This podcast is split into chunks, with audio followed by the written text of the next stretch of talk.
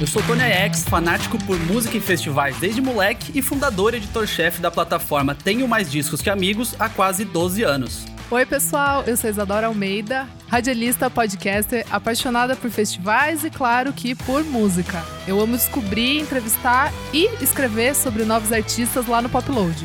E você está ouvindo aqui com a gente mais um episódio do Greencast by Heineken.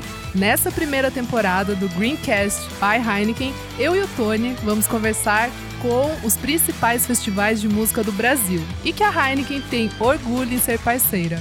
A cada episódio, você vai curtir um bate-papo com pessoas que trabalham há anos para criarem festivais e ambientes onde a música, a arte e a diversidade são verdadeiros protagonistas. A plataforma de música da Heineken traz com o Greencast conteúdo em forma de entretenimento para você que é fã de música. Nós vamos conversar com profissionais que têm muita experiência no mercado e que vão abordar temas diversos dentro do universo da música ao vivo. A gente vai falar sobre a trajetória deles até aqui e isso, é claro, inclui de perrengues, curiosidades de bastidores, até a criação de um line-up super diverso. E que a gente sabe que você fica esperando o ano todo para ver se o nome do seu artista favorito tá lá. Nesse episódio, a gente vai falar com o pessoal do Queremos, que é uma plataforma que se juntou aos fãs para criar um modelo super interessante como forma de tirar shows e experiências ao vivo do papel a gente vai saber com quem a gente está falando e quem vai dar as boas-vindas agora é a Isadora. É isso mesmo, Tony. A gente vai falar hoje com o Pedro Seiler e Felipe Continentino, que são sócios fundadores do Queremos. Sejam bem-vindos ao Greencast. Olá, pessoal. Prazer. Obrigado. Olá, Tony. Olá, Isa. Prazer estar aqui com vocês. Prazer é nosso. Gente, para começar, se apresentem rapidamente, contando um pouquinho, né, de como que a música entrou na vida de vocês. É, sempre foi uma vontade de trabalhar nesse meio. Como que a música entra na vida do Pedro e do Felipe? Bom, acho que desde que eu me lembre, a, a música está muito presente na minha vida, desde pequeno com LPs, depois CDs, fita cassete, é, indo a muitos shows. E foi uma coisa muito natural. É, comecei a trabalhar com gravadora, primeiro na BMG, depois na Biscoito Fino. E ao longo desse meu da trajetória profissional, dessa minha trajetória profissional, fui trabalhando com curadoria, direção artística, produção, até que dez anos atrás veio o Queremos. Bom, é, a minha trajetória é um pouco diferente da do Pedro. O Pedro está escondendo um pouco o jogo aí, depois ele tem que contar sobre, sobre a, a, planilha de Excel que ele tem desde os 12 anos de idade, com todos os shows que, que ele foi. Isso! Entregou o a álbum, idade já também, né? O, o, álbum de. O álbum com todos os ingressos de todos os shows também. Demais. Tem bastante história para contar aí. A, os pais obrigados a levar o Pedro no show do David Bowie também. Olha aí, que isso, Pedro. Vamos então... fazer um então- episódio especial só Pedro Styler. Isso. A minha relação com música, apesar de, de tão apaixonada quanto, não é parecida com a do Pedro. Amo música, sempre ouvi música, sempre gostei muito de estar antenado do que está acontecendo. Meus pais sempre ouviram muita música, mas não trabalhava com música diretamente. Trabalhava no audiovisual, dirigia programas de TV e acabei, obviamente, que começando a dirigir alguns videoclipes, dirigir programas de TV também para televisão fechada, até que entrou o Queremos nas nossas vidas e a gente vai contar um pouquinho como que isso aconteceu. Pois é, o, o, o nome já entrega tudo, né? E, enfim, a plataforma foi muito pioneira e é incrível a forma como vocês desenvolveram é, a ideia de. Em uma época que a internet, as redes sociais estavam começando a ganhar força, mas ainda não era nada perto do que é hoje, você já falou aí que são 10 anos. E o modelo de vocês é: se não vão trazer o show que a gente quer, a gente vai lá e traz. A gente vai mobilizar fãs, a gente vai mobilizar a galera, mobilizar patrocinadores, inclusive, mais para frente. É, como é que foi? Como é que surgiu essa ideia aí de reunir a galera, reunir os fãs, juntar a grana de todo mundo para falar, cara, a gente quer você aqui e gostaríamos que você fizesse um show aqui e aí entrar em contato com um manager, todo mundo e viabilizar shows que não viriam ao Brasil se não fosse pelo Queremos. Não, vou, vou, falando, Felipe, você complementa, que acho que essa história seria ótima a gente estar tá contando junto. É, bom, dez anos atrás, o Rio de Janeiro estava numa, numa situação bastante peculiar, assim, né? ainda não tinha Rock in Rio, ainda não tinha Lollapalooza, é, muitos shows internacionais não passavam pela cidade, Alguns passavam por São Paulo, outros nem passavam pelo Brasil. E a gente, muitos amigos, muitos fãs de música, a gente viajava muito para ver show, né? Ver show em São Paulo, ver show em Buenos Aires, ver show até em Montevidéu. E aí chegou uma oportunidade do Mike Snow, estava vindo ao Brasil, e a gente mais uma vez estava se preparando para ir a São Paulo. É, nesse meio tempo, o pessoal do Circo Voador, que era muito amigo nosso, que ainda é muito amigo nosso, uma casa que a gente frequenta muito, chamou a gente e falou: gente, vamos tentar mexer isso aí. A gente vai envolvido em muitos eventos pela cidade, festas, e, e aí juntamos esses grupos de amigos, né? Éramos cinco nessa nesse primeiro momento para tentar botar essa ideia de pé, né? A, Paola estava trazendo o Mike Snow, também já era amiga, e a gente tentou, vamos tentar viabilizar isso de alguma maneira e soltamos um manifesto, né? Sobre sobre a cena cultural carioca, sobre o envolvimento dos fãs e de pessoas que gostavam de música e muito rápido a gente conseguiu atingir o, o valor e a quantidade de pessoas que a gente precisava para aquele show acontecer. Foi uma, uma noite muito mágica, assim, foi uma segunda-feira feira uma, uma, data que já é difícil, né, numa cidade normal, ainda mais no, no, Rio de Janeiro. E o show foi muito, muito especial. E acho que, Felipe, você ia complementar um pouquinho nessa, nessa história. É, eu acho que o que é legal desse começo, né, é que a gente começa como fã a história do Queremos, ela começa como fã e ela é construída junto com os fãs. A gente vai falando um pouco aqui, né? Mas assim, esse manifesto que o Pedro falou foi muito bacana. A gente fez um manifesto chamado Cansamos de Esperar. Ah, Nem tinha o nome de Queremos. E eu ah, não acho tinha o Queremos ba... ainda? Não, não tinha o Queremos ainda. E, e depois o Queremos nem. Ele, o Queremos existia junto com a banda que a gente ia trazer, né? Só depois que o Queremos passa a existir, vamos dizer assim, com uma marca sozinha, né? Mas o que eu acho muito legal de lembrar desse movimento e desses 10 anos atrás é de como que o, o que está em paralelo acontecendo no mundo influencia essas ações, né? Então, assim, era um momento que, como você bem falou, rede social era outro bicho, Sim. né? É, e que o, o, plataformas de crowdfunding, plataformas de crowdsourcing, ou seja, que essa conexão entre as pessoas, né, na, através da internet, e principalmente a conexão entre pessoas que curtem determinados nichos, começaram a fazer sentido, tanto financeiramente como em termos de relevância, né, uhum. é, a funcionar e a fazer acontecer. Então, é, a grande pergunta né, que o, o Alexandre Rolinha do Circo Voador falava: caramba, Mike Snow vai vir mais uma vez, não vai, vai vir para o Rio, não é possível que não tenha alguma maneira da gente fazer isso acontecer. E a, a gente já vinha conversando sobre que projetos que a gente poderia fazer juntos, sabe? E a pergunta que a gente fez nesse momento foi: é, era um show relativamente barato, custava 20 mil reais na época, Sim. né? Na época em que o dólar também não, não era. Sim, é, eu ia falar. Dia, então, Outro... realmente o valor Você fica mais sobre maluco ainda. A situação do mundo, né? A situação do mundo em 2021 é um pouco diferente do dólar. Bem diferente. Né? Exatamente.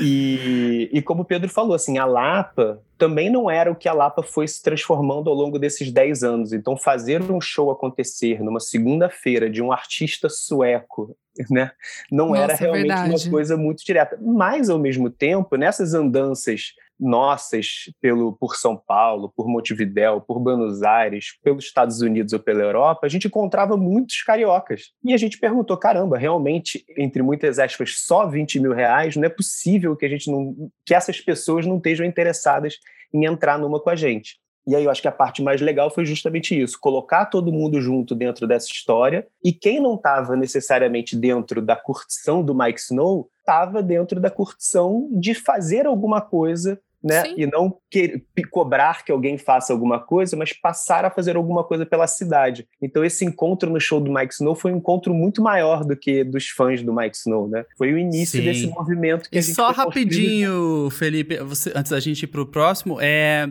você falou que não existia, ou queremos e tal. Esse primeiro especificamente, como é que saiu do papel? Ele já saiu pago? Assim, vocês. Foi aberta a venda de ingresso? Não, já era a galera que fez. E como que vocês fizeram para esse movimento nesse primeiro show? A gente sempre teve a vontade de arrecadar antecipadamente o mínimo necessário para o show acontecer, não necessariamente ah, o show tá. sair totalmente de pago, né? Tá. É, se eu não me engano, a gente vendeu 250 ingressos antecipados e depois foi para a bilheteria e deu 900 pessoas. Olha só. Caramba! dez anos depois de tanto show, é difícil precisar exatamente o público de claro. cada um, mas é uma coisa mas já foi uma coisa muito especial, assim, o primeiro, né? E eu acho que quando a gente falou do, do nome, é que realmente a primeira vez era uma, era uma curtição de funk que a gente não sabia que ia ter outro, né? E aí um mês depois teve a oportunidade de fazer com Bell and Sebastian, que já era uma banda muito maior, muito mais cara, precisava de muito mais gente. E como deu certo de novo, aí a gente se juntou e falou, ah, acho que deveria é, Seguir. Usar, usar isso para tornar uma coisa mais é, é, como uma empresa, né? Vamos, vamos tentar fazer disso um negócio para a gente conseguir fazer mais e mais vezes, atender mais e mais pedidos. Né? E ao invés Total. de serem campanhas soltas, né? Queremos Mike Snow, queremos coisa, a gente usa o queremos como essa marca uhum. que vai que vai abraçar aí todos esses desejos e esses pedidos. Total. E, né, Mike Snow, Belly Sebastian, e, mas a gente queria, né, que vocês trouxessem nomes aqui, mais nomes. Quais foram os primeiros shows já, né, como queremos, sendo essa marca, vamos dizer assim, e como ou por que que esses nomes foram escolhidos? Foi mesmo por estar ali na rota, é, América do Sul, é, por colar em São Paulo, não, e daí sobrou uma data ali, dá para encaixar, ou não, vocês foram atrás, se juntaram com outros produtores é, da América do Sul, como que foi esse começo e alguns nomes aqui para para vocês falarem pro pessoal. Logo depois do Belen Sebastian, a gente teve uma uma fase muito legal que no Rio ficou meio conhecido como o Verão do Queremos, que a gente de uma vez só foi atrás de quatro nomes muito grandes foi LCD Sound System, Vampire Sim. Weekend, Tudor Cinema Club e Myer Hawthorne. É, botamos quatro ao mesmo tempo na rua. Olha. E, e, e eu e o Felipe fomos para Bahia, porque a gente não sabia o que, que ia acontecer. A gente falou, bota na rua. e deu certo, né? E era uma fase que a gente, todo mundo é, ainda solteiro, sem filho, então, assim, a gente fazia festas nas nossas casas depois do show, assim, era uma coisa muito divertida. E esses quatro shows foram muito, muito animados, assim, especiais. E eles representam até uma coisa que aconteceu ao longo depois, ao longo da história, que não tem muita regra, assim, a gente vai atrás de artistas, às vezes a gente pega a turnê inteira, às vezes a gente faz parceria com, com produtores de São Paulo, às vezes a gente, por exemplo, no caso do LCD Sound System, foi uma parceria com o Pop Load. No caso do Meyer Hawthorne, ele veio para o Brasil abrir o show da Amy Winehouse, mas não ia tocar no Rio. No caso do Tudor Cinema Club, se eu não me engano, foi a parceria com o Marcos Boffa, que era também um grande, grande agente de São Paulo. Então, assim, desde então, a nossa história com turnês tem sido essa. Assim, vários a gente vai atrás. É, depois a gente começou a produzir shows em São Paulo, Belo Horizonte, Porto Alegre. Então, a gente já fez várias turnês que a gente fez as quatro datas. Mas a gente, felizmente, tem uma ótima relação com festivais de São Paulo, festivais do Sul, festivais do Chile, é, outros produtores. Então, cada turnê é uma história que a gente vai amarrando ela. Eu acho que quando a gente surgiu, né, a gente também era uma, um parceiro das outras produtoras do Brasil ou do, da América do Sul que queriam fazer os shows acontecerem, né? Porque você compra pacotes, né, ou ajuda ali a custear uma série de, de despesas. Então a gente começou a puxar algumas turnês e a gente começou a colaborar com outros né, com outros produtores para tornar talvez é, turnês mais viáveis e, e mais fáceis de acontecer um pouco também. Pois é, e vocês falaram, o Pedro falou que vocês são parceiros de festivais e que, né, vocês aproveitam isso também para trazer esses shows e fazer esses shows onde eles não chegam, mas aí vocês chegaram no festival de vocês também, né? O Festival do Queremos, é, que parece ser uma evolução lógica do projeto, mas é outra, é outro, é outro lugar, né? É outro, outra coisa, assim, é, uma, é um bicho diferente, né? E eu queria saber de vocês, como é que foi essa transformação aí de levar do, dos, dos shows solo para os festivais e como é que é colocar a curadoria do fã para não perder a essência que vocês tinham, né? Que era, pô, os fãs estão se mobilizando e a gente está aqui ajudando. É, como é que é colocar essa cara de fã num line-up de festival? Porque line-up é aquilo, né? O dia que anuncia meio mundo xingando, meio mundo elogiando, e aí na hora do festival todo mundo vai lá e, e canta, vibra, todo mundo junto. Mas não é fácil, né?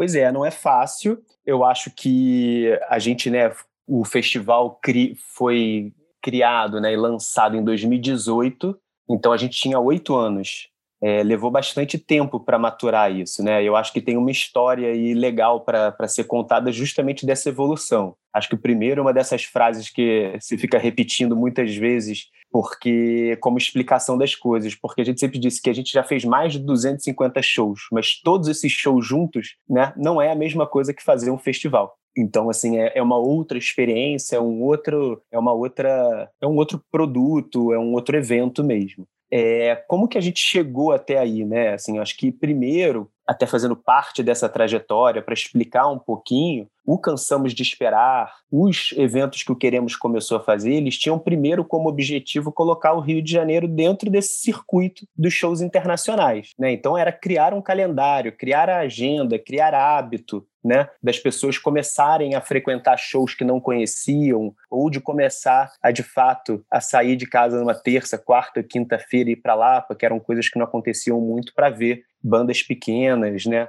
E pequenas entre aspas, porque bandas enormes na Europa, bandas enormes nos Estados Unidos, mas obviamente com bases de fãs muito diferentes do, do, do no Brasil, né? A gente pulou aí uma boa parte dos nomes, mas eu acho que tem muita coisa para a gente falar de Chemical Brothers, é, Primal Scream, Alabama Shakes, né? E, e assim, National, Pedro, Cantor Sim, Yola Tengo. É, aqui eu acho que vale o parênteses para quem tá ouvindo o podcast e não é fã de música alternativa. Esses nomes todos são muito ligados à música alternativa. Então, muito grandes em cenas de, sim, de sim. europeias e norte-americanas, mas o Brasil sempre tem essa barreira, né? Música alternativa no Brasil, maior ou menor, é uma barreira muito grande. E vocês sempre tiveram essa estética, né? A estética sonora do Queremos é muito ligada à música alternativa. É, eu acho que, e pelo menos o, o, o, início e o começo dele tá ligado com isso, né? Assim, acho que essa barreira que o Brasil tem, ela, num certo sentido, é um, é um ponto muito positivo, né? Porque o Brasil é um país, felizmente, muito rico musicalmente, né? Em gêneros, né? em artistas. Então, você realmente tem, tem acho que tem. São muito poucos os países que têm tanta criação artística como a gente tem própria, nacional, né? E isso é muito bom. É, e, e, a gente pôde até começar a entrar um pouco mais nesse universo conforme o tempo foi passando. Então a gente primeiro teve esse, esse, essa preocupação, esse cuidado de criar um calendário no Rio. Né? A gente começou fazendo oito, dez shows, 12 shows por ano no Rio. Depois a gente é, ouvia os fãs e, e entendia que uma série de outras cidades queriam que esse movimento acontecesse nela também. Então a gente foi para foi BH, foi para Porto Alegre e também foi para São Paulo e começou a construir esse calendário em quatro cidades, né? Então isso também era uma coisa muito importante. Quando a gente começou a se consolidar um pouco mais como uma marca, como uma produtora, a gente começou a ouvir muito justamente das pessoas querendo que a gente trouxesse vários outros artistas dessa tal cena que parece a mesma coisa, alternativa independente, mas tem muito nichos e subnichos e subgrupos aí, né? E a gente começou a ouvir pessoas justamente que queriam artistas e que não estavam tão dentro desse nicho que a gente estava chamando. E a gente tinha um certo receio lá atrás, quando a gente não sabia muito qual seria o nosso futuro, de como é que os outros nichos veriam, né, o queremos produzindo shows de artistas que teoricamente não estavam dentro desse grupo. E essa eu acho que foi a descoberta mais legal, assim, foi que o, o valor e a importância do queremos, né, e o que, que as pessoas davam bola para essa tal marca que estava se construindo, estava sendo construída com as pessoas, era de que ela tornaria esse desejo acontecer independente de qual nicho, de qual gênero musical fosse acontecer. E com isso permitiu que o que queremos dentro desse leque do alternativo tivesse um guarda-chuva super amplo de gêneros, né? E que a gente pudesse fazer, então, num mesmo ano, o show da Aurora, né? Que é uma, uma, uma artista escandinava que toca para meninos e meninas de 16, 18, 20 anos, ao mesmo tempo conseguir fazer o Kamasi Washington, que é um expoente do jazz americano, né? Que, pô, tocou, fez shows incríveis no Brasil, ao mesmo tempo com José Gonzalez, né, que é um voz e violão também, né, para um público um pouco mais velho, e o, e o The Internet. Que é um punk rock de guitarra, né? E um The Internet, que é uma sensação também de, uma, de um tipo de som jamais desse vamos dizer, difícil dar nome para os É, o R&B, talvez. O nu R&B, é. meio hip hop, né? Então, Sim. mas é um pouco isso. Para concluir, que o festival, quando a gente vem buscar o que, que é o, o, o, conceito do festival, seria justamente conseguir, então, pegar essa gama, essa variedade de artistas que a gente trabalhava ao longo do, do ano e colocar todo mundo junto num dia de evento. Uhum. Então, seria um, um festival aberto para vários subpúblicos e com todos eles interessados em conhecer coisas novas ou né, respeitar e, e, e entender que ali tinha uma miscigenação, uma mistura de, de público e de gêneros, né? Então foi colocar tudo isso dentro do mesmo lugar.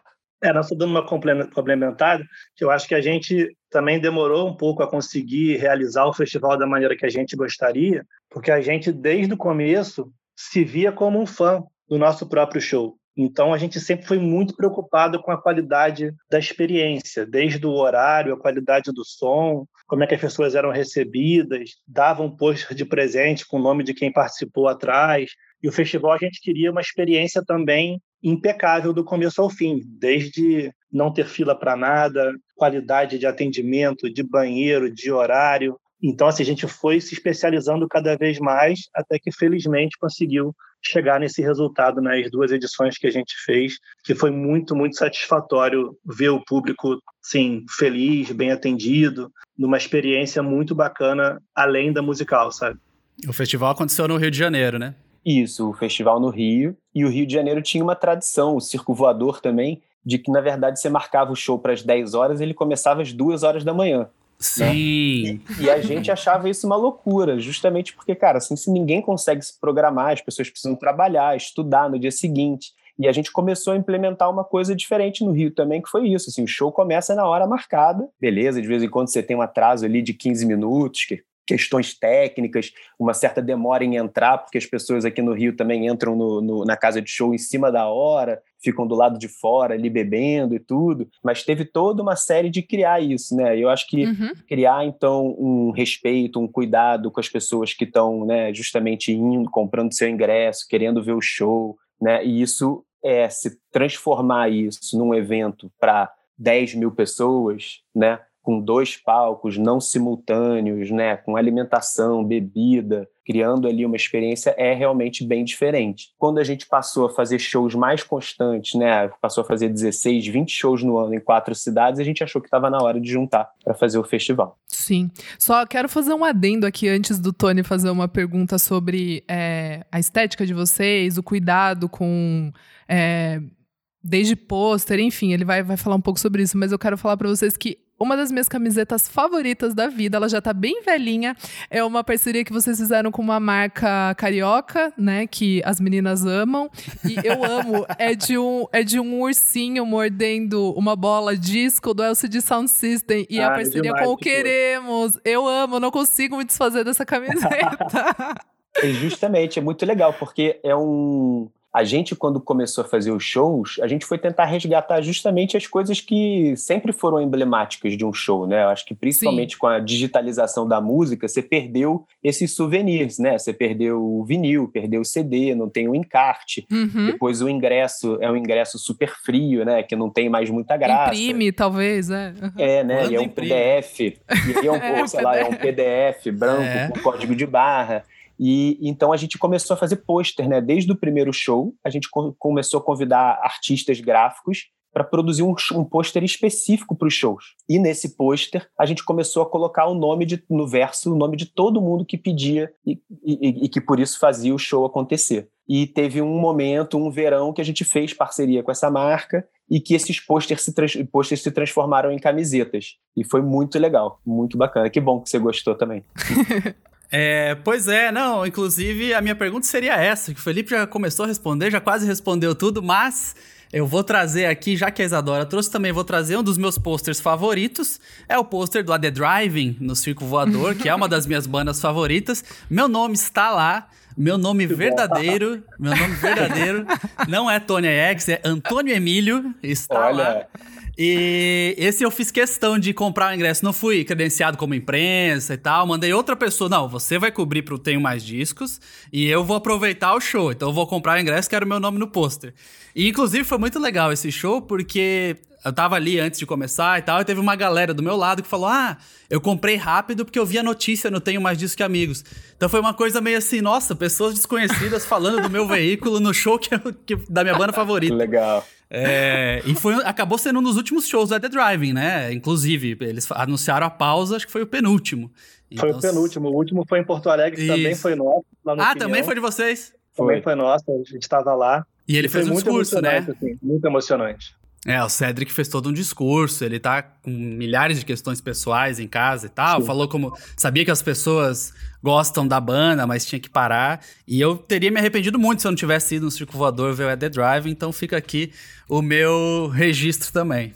Ô Tony, tem uma coisa muito legal disso, porque de novo falando do Rio de Janeiro, parece um tempo muito distante, mas assim, as pessoas do Rio de Janeiro tinha muito. Ainda continua isso, acho que no Brasil todo, essa cultura do VIP, do ser convidado, não pagar pelo sim, ingresso, né? Sim, e sim. Não pagar pelo ingresso é um. virou um status. O norm, é. E, é justo e depois oposto, virou normal, né? né? E é justo o oposto, né? Então a gente teve uma, uma briga, entre aspas, né? Aí, é, de conseguir construir justamente o que você falou. Falou assim, poxa, caramba, se tem pessoas se esforçando, se é? juntando aqui para fazer um show acontecer, quando eu for nesse show, eu vou pagar. É, né? Sim. Então, construir isso, porque se as pessoas não pagam, não tem como, não tem como é, nada funcionar. E você né? sabe que, assim, é, e é isso mesmo, assim, eu poderia muito bem ter colocado o nome na lista e era isso, isso, porque faria sentido, mas não era o caso. E você sabe que produzindo shows, eu fiz algumas coisas do Tenho Mais Discos e eu comecei a perceber isso. Não é só no Rio, São Paulo é muito parecido também. E além disso, havia várias pessoas que pediam para colocar o nome e ainda assim não iam no show. Né? Nem, Exatamente. É. E aí eu comecei a pensar e falar, né, pô, sacanagem, a galera tá falando que as bandas não vêm e tal. Então eu comecei a dar cada vez mais valor e falar sobre isso várias vezes. Sempre que eu tenho oportunidade, estou falando isso aqui agora, porque é realmente uma cultura muito esquisita, assim. E às vezes aí entra também no consome, porque muitas vezes o produtor tem eh, parceria com o bar, né? Então, quando há questionamento sobre por que os shows não, não são realizados, acho que as pessoas também têm que botar um pouco isso na conta, né? E falar, oh, vamos fazer a nossa parte também, né? Com certeza. É, bom, falando um pouco né, sobre como viabilizar um show, é, como fazer acontecer, vocês já contaram a trajetória que começou como os gigs, aí depois festival. Ano passado rolou uma live super legal. É, queria que vocês comentassem um pouco da importância né, que, que tem para a marca ter um, um parceiro como a Heineken, como que ela influenciou na expansão até o festival, os modelos, né, que agora a gente nem sabe direito como que vai isso vai se ajeitar, né, mas como que é para vocês terem é, o apoio de uma marca tão importante como a Heineken, né, que é super entusiasta da, da música entretenimento, é, para poder viabilizar o, o projeto de vocês e continuar? A gente tem uma relação com a Heineken que já está indo para o sétimo ano, que a gente está ficar super feliz de ter construído, estar construindo essa relação junto. A gente começou com eles apoiando nosso calendário do Rio, depois juntos fomos crescendo para outras cidades. Foi muito natural eles abraçarem o festival junto com a gente. Né? A, o mercado de shows no Brasil ele é muito complicado, especialmente quando a gente está trabalhando com dólar. Então é fundamental ter um patrocinador, uma marca apoiando, porque o Queremos sempre trabalhou junto com os fãs, né? Então a gente sempre tenta dar o melhor para eles, tanto de preço de ingresso, relação das casas de show. Então ter uma, uma marca junto com a gente é fundamental e a Heineken sempre foi a parceira ideal assim. E eu acho que tem muito isso assim, né? Quando quando encontros certos acontecem assim, eu acho que era um momento da Heineken de entrada ou reentrada no, no país, né? Onde ela estava ali também começando a construir uma história. Então acho que as nossas histórias elas se confundem e estão misturadas ali, né? E onde era onde o que eles queriam era isso, era conversa com a gente, era muito franca e direta de que o que que a gente pode fazer acontecer com vocês, né? Então, uhum. tanto é que depois, na, quando a gente foi renovar o primeiro contrato, a pergunta era: e agora? Para onde a gente vai? Para onde vocês vão? O que, que vocês querem fazer? Qual é o desejo que a gente vai fazer agora? Então, acho que esse alinhamento né, de conceito, de perspectiva, né? De, de, de, parceria, que eu acho que é fundamental, né? Não é só colocar um, um dinheiro, né? Não é Sim. é só patrocinar, né? É tentar construir a experiência junto, é o pôster é fundamental para a gente estar, tá, ele tem que sempre acontecer, por mais que ele torne os eventos mais caros. É, vamos fazer um copo, porque os pôsteres são, posters são tão especiais e os souvenirs dos shows acabaram, então vamos criar um copo e todos os shows vão ter um copo, usando a arte do pôster para fazer aquilo acontecer, né? Uhum. Então acho que esse, esse movimento foi muito legal de construir junto, sempre conversando, sempre tentando entender o que, que um e o outro precisam ou desejam para ir construindo essa evolução, né? Então, construir um calendário na cidade, as pessoas começarem né, a também a encontrar com a Heineken e com o produto mais vezes, associar esse produto a uma experiência muito legal, a momentos marcantes, e ir crescendo isso ao longo dos anos até né, chegar no festival e o festival ir crescendo também. E até no momento de pandemia conseguir criar juntos um, uma live, né, o Heineken Home Sessions, a gente fez lá no comecinho em abril, né, assim, é, é num desafio super grande, no momento que, de novo, as marcas com conceitos muito semelhantes, ninguém queria ir para casa de ninguém, levar a equipe, nem fazer nada, né, fora dos protocolos, embora o risco de qualidade né, fosse muito maior. Mas a gente conseguiu realizar, eu acho que dois dias de eventos super legais, super especiais, bem marcantes para um momento muito único né, da, do, do mundo, do Brasil. Total.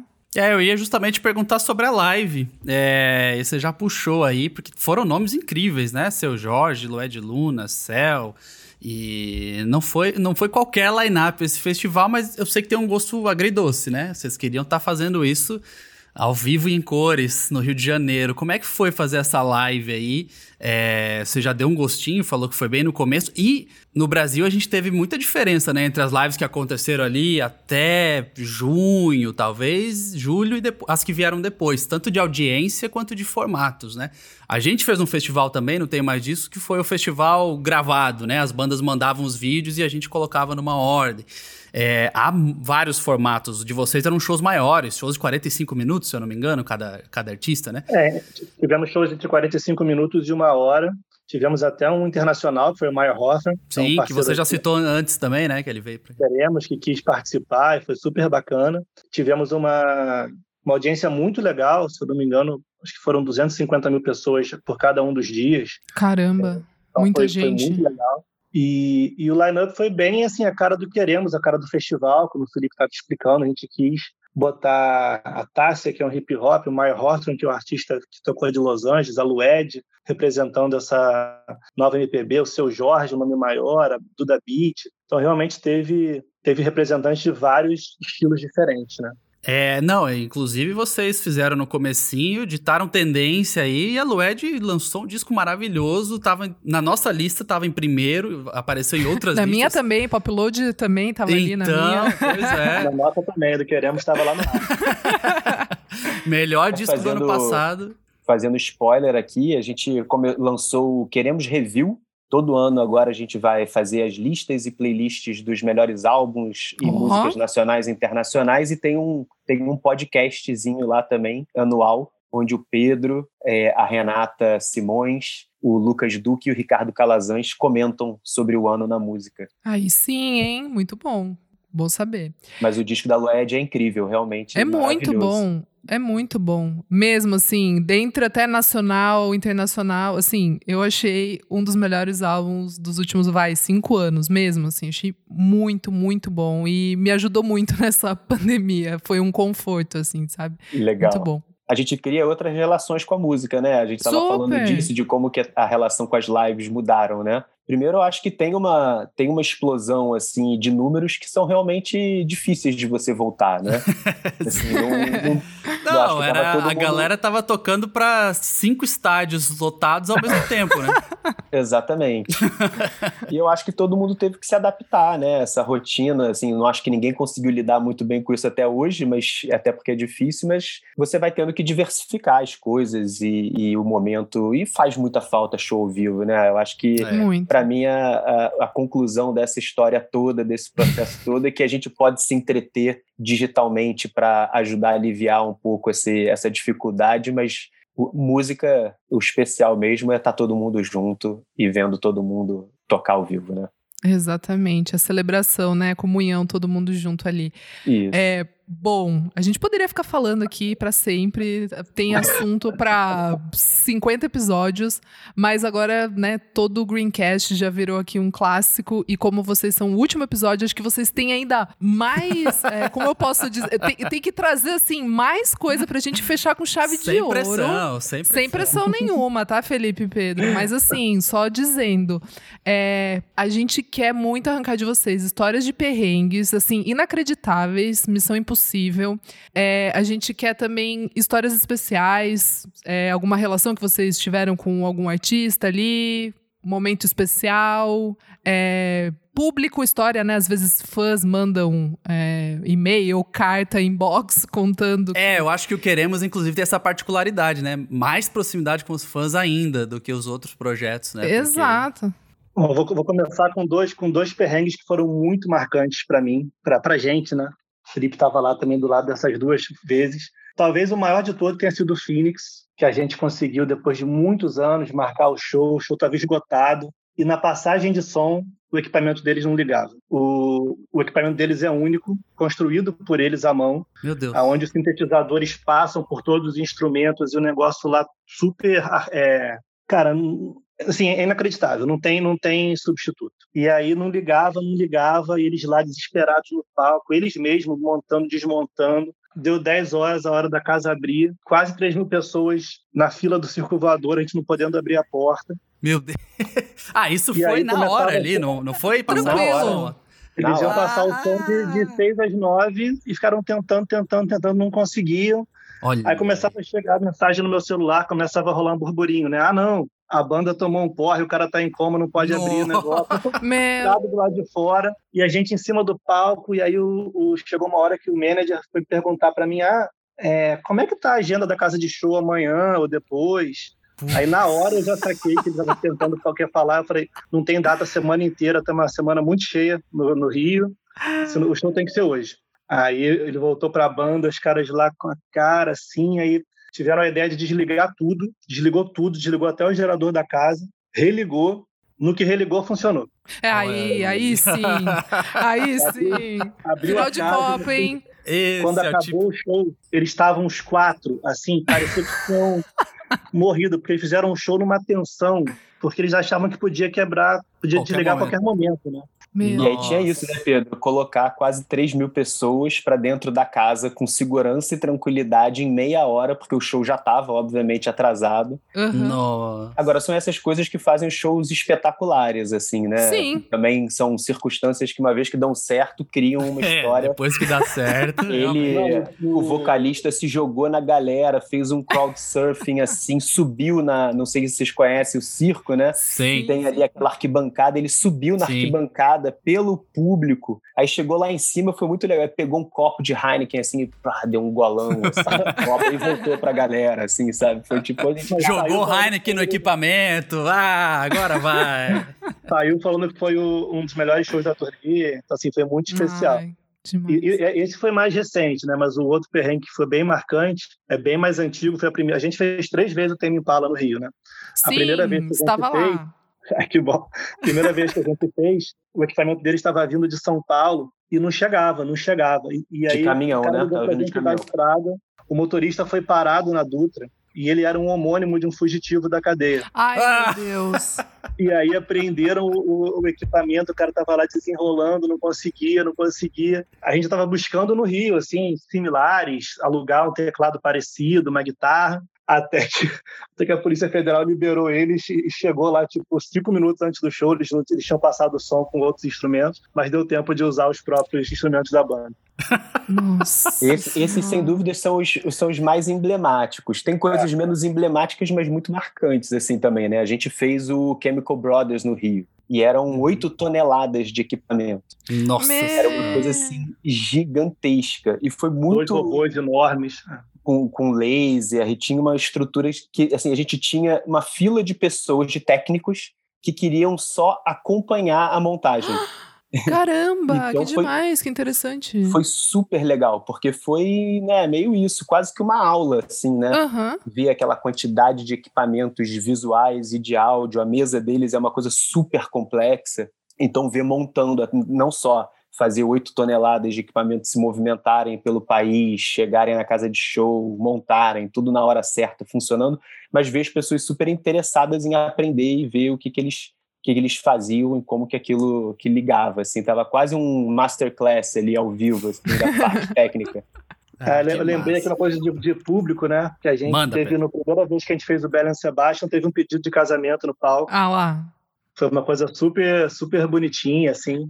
E outra coisa que eu lembrei foi que no nosso primeiro no nosso festival do ano, ano retrasado, foi uma das primeiras vezes que a Gal Costa tocou em festival, né? Então ela estava super emocionada também. Foi uma, foi uma coisa super complexa de costurar, mas deu muito certo, foi lindo, uma noite incrível. Depois ela saiu muito feliz, assim, então... E o show dela terminou com o público do festival fazendo, uma, fazendo várias rodas de ciranda, tocando ao longo do, pelo festival, assim, virou meio tipo uma festa junina, assim. É, quadrilha, que ela tocou a festa do interior, foi super ah, bonito. que legal. Que massa. Demais. Pô, acho Muito que vocês cumpriram... Muito. Gatilhos, né? Gatilhos, gatilhos, gatilhos. Isso. Acho que vocês cumpriram muito bem a tarefa imposta pela Isadora de. 10 de 10, hein, menino? Encerrar uhum. em alto nível, porque instrumento customizado, reset no gerador, homônimo de fugitivo. Cara, essa aí acho que encerrou muito bem. Queria agradecer vocês, Felipe, Pedro, por participarem aqui do Greencast da Heineken. Foi um prazer conversar. É, espero que a gente se veja em breve e queria que vocês deixassem aí suas mensagens de despedida. Felipe, muito obrigado por ter participado e até a próxima. Gente, a gente que agradece, um prazer poder conversar sobre essa trajetória, sobre todas essas histórias. Muito bom trocar essa ideia com vocês. Super obrigado. Eu acho que a mensagem é essa mesmo, de que a gente tenha fé e força que isso tudo vai passar, que a gente vai se encontrar muito mais, vai ser ainda melhor, vamos dar mais valor ainda para esses encontros, para a música, para a cultura que a gente produz no país, que sem dúvida nenhuma é uma das coisas mais importantes e especiais que a gente tem e que a gente tem que saber dar valor mais e mais. É isso aí. Quer deixar tuas redes sociais para a galera te seguir? Pode ser. Eu acho que pode seguir Queremos, Instagram, Facebook, Twitter. E eu acho que fazer um, uma coisa que talvez a gente não tenha falado, é que com os 10 anos do Queremos no final do ano, o nosso site deu uma grande mudada. Ele mudou para receber todos os conteúdos de vários formatos que a gente vem produzindo. Então, tem editoriais sobre informações de música, a gente tem todo, toda semana novidades sobre o que está sendo lançado, sobre clipes, músicas. Tem o nosso podcast, o Queremos Input, com o roteiro do Ricardo Calazans em parceria da Sonido, que a gente faz um amarrado editorial das matérias e dos, das coisas que a gente está lendo sobre música no mundo. Então dá uma entrada lá no queremos.com.br que tem bastante conteúdo de música. Super Massa obrigado, demais. gente. Pedro, a última vez que a gente se encontrou foi num evento com banda tocando, lugar fechado, né? Espero que a próxima conversa seja num bar com música ao vivo. Muito obrigado por ter participado e até a próxima. Foi na Rio 2C, né? Exatamente. E... Mas, bom, muito obrigado a vocês. Foi um prazer estar aqui. O papo foi ótimo. Espero muito em breve que eu possa botar mais shows na minha planilha de Excel e mais. Não falamos da planilha de Excel. Ele, ele tá há muito tempo que ele está lá guardado sozinho, coitado. E... Mas é isso. Acho que essa é uma das coisas mais importantes que a gente tem no país, é a nossa cultura e para a gente como sociedade assim faz um bem enorme, é muito necessário o encontro, a mistura, é, suar junto, cantar junto. Então acho que o quanto antes a gente puder voltar a fazer isso, melhor assim. A gente precisa disso, mas até lá vamos levar da melhor maneira possível. Já já a gente se encontra. E se precisava é de mais justificativa para ter mais episódios aqui do Greencast, agora é voltar com o Pedro falando sobre a planilha do Excel. Eu acho que esse vai ser o melhor input para a marca. Pessoal, muito obrigado. Obrigado, gente. Obrigada, Felipe. Obrigada, Pedro. Assim, quando der, tamo junto na pista, hein? Cantando muito. Isso aí. Bom, pessoal, chegamos ao fim de mais um Greencast, esse que é o último episódio da primeira temporada. Muito obrigada por acompanharem esse papo aqui com a gente. Valeu, pessoal. E para você que ainda não ouviu os outros episódios, ainda tá em tempo. Além desse papo com o Queremos, temos conversas com Balaclava, Popload, Rock in Rio, MS Live e Meca. É isso mesmo, Tony. E para você continuar acompanhando tudo que rola no nosso universo da Heineken, segue lá, HeinekenBR. Boa! Então é isso. Eu sou o arroba TonyX. Obrigado por curtirem com a gente e valeu, Heineken! Eu sou arroba Almeida Dora. Um beijo para todo mundo que curtiu essa temporada. Valeu, Heineken, e nos vemos por aí.